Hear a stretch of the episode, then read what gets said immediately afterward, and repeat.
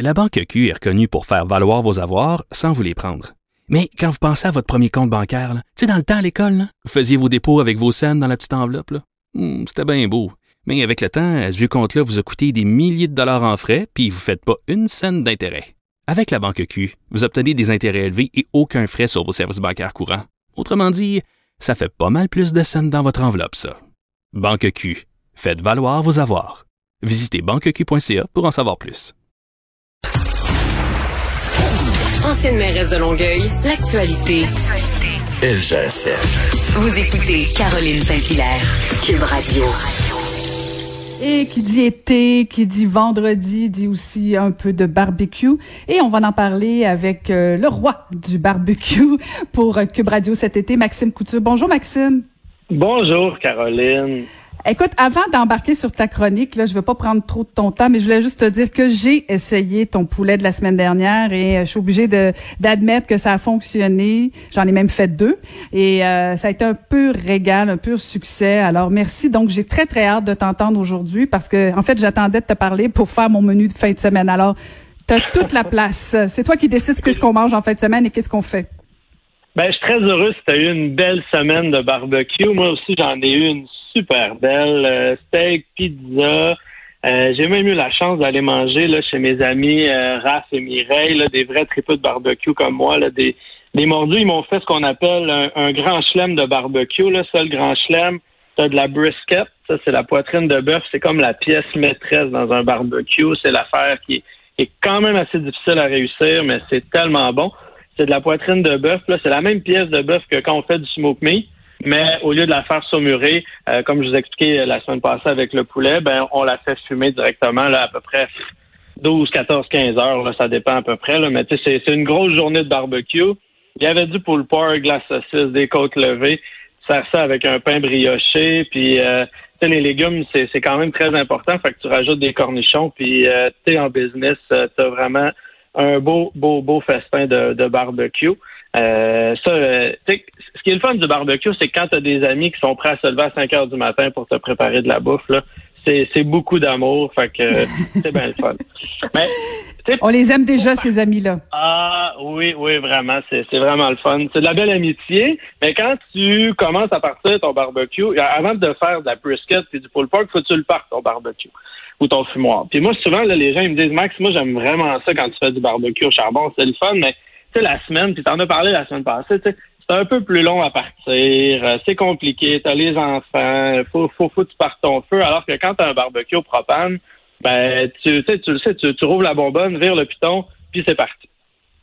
Ben, moi, aujourd'hui, j'ai envie qu'on déboulonne un mythe, là. Euh, c'est pas plus long partir, faire chauffer son barbecue au charbon que son barbecue au propane. 10 minutes max, tu soignes le steak sur le grill, je vous le garantis. Mais j'ai une coupe de trucs pour vous ben, on t'écoute, je prends des notes, je prends des notes. Truc. Truc numéro un, il faut que tu t'assures que ton charbon, il soit sec. C'est sûr que quand le gars, il est un peu chaud d'ail cabochon, puis il oublie son sac sur le patio, quand il a fait du, barbecue à pluie le soir d'avant, c'est sûr si ton charbon, il est mouillé, ça se peut que tu aies de la misère à le partir. Si ton charbon, il est mouillé, là, je te dis tout de suite, va chercher des sushis, fais autre chose, là, euh, c'est pas à soir que tu vas faire du barbecue. L'autre truc que je peux vous donner, c'est que ça prend de l'air. Quand vous mettez votre charbon dans le fond du barbecue, il y a des trappes sur les barbecues. Vous les ouvrez, ça prend de l'air. C'est la même chose quand vous faites un feu en camping. Vous soufflez sur les braises pour que ça parte. Ben, c'est la même affaire dans un barbecue au charbon. Il faut que les trappes soient ouvertes au maximum. Ça, cette circulation d'air-là va faire en sorte que votre feu va partir. Après ça, il y a des accessoires qui existent pour vous aider. C'est là que c'est le fun. Parce qu'il y en a pour vraiment tous les prix. Et c'est vraiment ça qui va faire en sorte que vous allez être en mesure de partir votre barbecue rapidement. Le premier, là, c'est ça s'appelle euh, une euh, cheminée. C'est une espèce de cylindre de 12 pouces environ, puis il y a plein de trous là-dedans avec un fond. Ça, vous mettez du papier journal là-dedans, vous remplissez votre cheminée de charbon, puis vous mettez le feu au papier journal. Puis après ça, vous revenez dix minutes après, puis votre charbon, il est rouge, rouge, rouge. Vous versez la cheminée dans le fond de votre barbecue, puis c'est prêt. Tout le charbon, il est comme comprimé ensemble. Le papier journal allume, et là, ça fait faire en, ça, ça, fait en sorte que votre charbon il est allumé. Une cheminée, là, ça coûte à peu près 20 dollars dans toutes les quincailleries. C'est léger, vous pouvez amener ça en camping, partout. C'est vraiment le fun à, utiliser. Ça, c'est pas compliqué. Le deuxième accessoire que vous pouvez utiliser, c'est ça, ça, ressemble à une espèce de, de, gros fer à friser. C'est un gros élément avec un ventilateur intégré. Ça, je vous le dis, là, euh, mais trompez-vous pas avec le fer à friser, là, ça peut scraper une permanente sur un moyen temps parce que ça devient chaud. Surtout si c'est le même chaud d'ail qui a parti le barbecue. c'est les deux ensemble, là, ça, c'est pas l'élite quand ça fait du barbecue, ça, c'est sûr. Mais ça, ça devient chaud, là, c'est terrible. Fait que là, tu pars ça, tu le colles sur ton charbon, puis en quelques secondes, tu as des flamèches, ton charbon s'embrase, ça fonctionne super bien. Il y a plein de compagnies qui en vendent. Là. Il y en a de Joe Blow, l'Alumax, Douflaster. Euh, ça vaut à peu près 100 dollars. Puis ça, ça, marche électrique. Vous le branchez dans, dans une prise de courant, vous allumez votre charbon. Dix minutes après, c'est parti.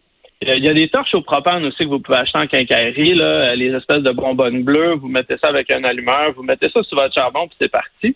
Euh, à ce temps même, il y a des barbecues que ça vient avec des allumeurs euh, intégrés dans le charbon. Moi, c'est ça que j'ai. C'est un barbecue. C'est un allumeur avec une petite bonbonne de propane de camping. Donc, vous versez votre charbon dans le fond du barbecue. Puis, la même chose qu'un barbecue au propane, vous tournez. Et l'allumeur enflamme le charbon. Après 6-7 minutes, vous le fermez. Puis vous euh, vous avez euh, votre charbon, là, vous le brassez. Là. Moi, j'ai le, modèle, on dit le Weber Performer. C'est un modèle que ma douce m'a donné en cadeau de fête. Puis c'est ce que mm-hmm. j'utilise. Là, on parle d'à peu près euh, quelque chose qui va à peu près 500 dollars. Fait que si vous êtes fan de barbecue, euh, ça peut valoir la peine d'investir là-dedans. Puis le dernier truc que je peux vous donner, là, c'est brasser votre charbon. Souvent, les gens, là, ils, allument juste une zone, puis là, ils disent c'est long, c'est long, ça part pas, ça part pas. Prenez-vous une pelle, un morceau, un morceau de métal, puis brassez votre charbon. C'est ce qui va faire à friser de ta blonde?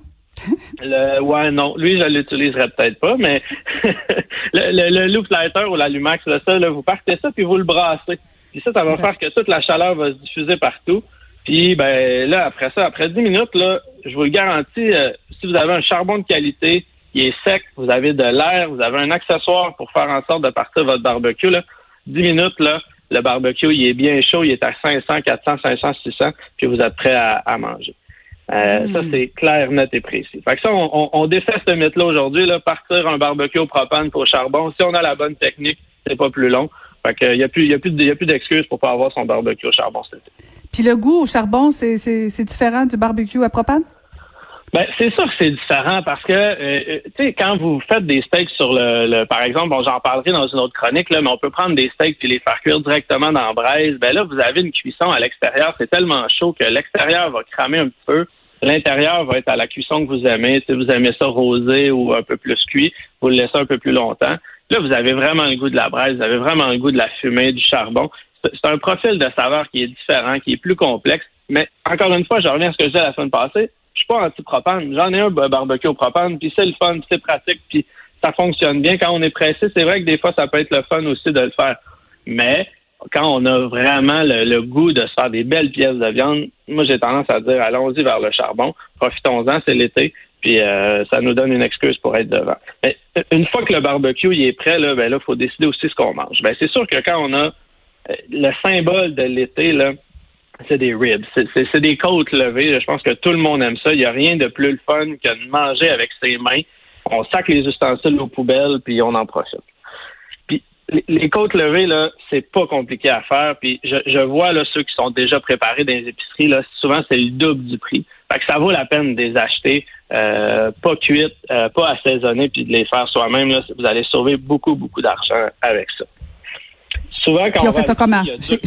on, fait ça comment, Maxime? Ben, il y a deux grands types de côtes levées. Tu as les côtes de dos, les baby back ribs qu'on appelle. ça, c'est la côte levée qui, est classique. C'est celle qu'on mange dans les restaurants. C'est celle que vous commandez, que vous on voit beaucoup en épicerie, là, déjà assaisonnée, déjà déjà cuite. Elle est un petit peu plus petite. Moi, j'aime vraiment ça. C'est un peu moins long à cuire. Ça, c'est situé plus proche de la colonne vertébrale du porc. une fois qu'on enlève le filet, c'est un petit peu plus dans le haut. Très bon, très très agréable. Puis là, on voit ces temps-ci, dans les dernières années, on voit arriver là, la côte la côte levée de style qu'on appelle Saint-Louis. Euh, on en voit de plus en plus. C'est des côtes aussi, mais sont vraiment un peu plus situées sur le ventre, plus proches du flanc euh, de l'animal. Euh, c'est beaucoup plus épais, c'est plus gros, beaucoup plus de viande. Il y a un petit peu plus de cartilage, par exemple. Il y a plus de gras. Fait que ça, le gras, on le sait, c'est ça qui donne la saveur. Donc, beaucoup plus de goût un petit peu plus d'os, par exemple. C'est une question de choix. Si vous aimez ça un petit peu plus viandeux, allez-y vers une côte Saint-Louis. Si vous aimez ça un petit peu moins, plus facile à cuire, plus classique, là, la baby back, c'est toujours le fun. Euh, fait que c'est une question de, de, de, ce que vous préférez. Mais là, j'ai une technique pour vous pour vous aujourd'hui. Peu importe euh, laquelle côte que vous allez choisir, là, c'est à peu près pareil. Là, c'est, ce qu'on parle, la technique 2-2-1 ou la technique 3-2-1. Là, je vous explique ça. Là. Dans tous les cas de figure, vous prenez vos côtes, puis on met ce qu'on appelle une marinade sèche.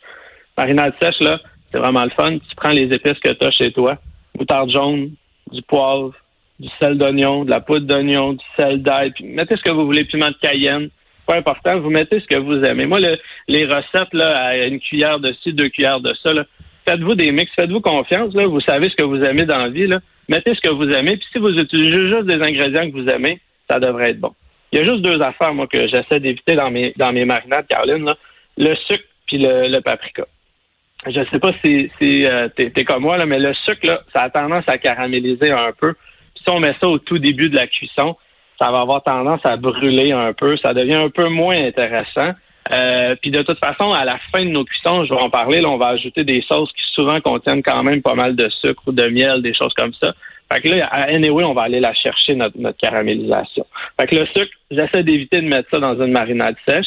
Il y en a qui en mettent, là. Moi, j'aime un petit peu moins ça. Puis l'autre affaire que je mets moins souvent, c'est, du paprika. Je trouve qu'il y en a dans toutes les marinades aujourd'hui, du sèche.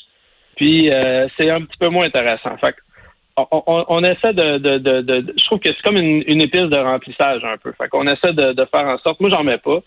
Les deux techniques, 2-2-1. La première, tu fais fumer deux heures. Après ça, donc tu les mets sur le barbecue, 275 pendant deux heures. Tu les laisses là. Tu les regardes. Tu les laisses aller pendant deux heures. Après ça, tu les enveloppes dans le papier d'aluminium pendant deux heures. Puis là, moi, j'aime ça rajouter jus de pomme, euh, cidre de pomme, euh, du beurre, évidemment. Du beurre, c'est toujours bon. Puis là, tu enveloppes ça bien scellé dans le papier d'aluminium. Puis là, tu remets ça au barbecue un autre deux heures. Puis là, cette période-là, là, si tu n'es pas directement proche du barbecue, tu peux le mettre au four aussi. Parce que c'est vraiment dans le premier deux heures qu'on va aller chercher la saveur de barbecue, de fumée. Euh, fait que le premier deux heures au barbecue. Le deuxième, c'est moins grave. On peut, on peut le mettre au four, il n'y a pas de problème. Après ça, on les sort. Puis si vous voyez les os de chaque bout de la côte, on voit que la viande, c'est comme rétréci un peu. Là. Ça, ça veut dire que c'est bientôt prêt. On prend notre sauce barbecue préférée. On badigeonne les côtes dessus. On les remet à peu près une heure au, barbecue. Puis là, on les laisse aller. Puis là, la sauce va toute caraméliser la côte levée. On sort ça. On sert ça. Merci. Bonsoir. Un coleslaw, euh, des frites, une bière froide. Puis on est parti. Ouais, ouais. Je, je sais pas si tu vois la salive, mais euh, ça sent bon jusqu'ici. Écoute, euh, Maxime, on a déjà épuisé tout le temps, mais je vais absolument. J'ai deux défis pour toi pour la semaine prochaine tarte fraise rhubarbe et un petit menu végétarien. Ça te tente-tu? On essaie-tu quelque chose sur le barbecue avec un menu végétarien? Parfait, ça va être ça va être malade la semaine prochaine. Excellent, excellent. Merci beaucoup. C'était Maxime Couture. Vous, vous écoutez Caroline Saint-Hilaire.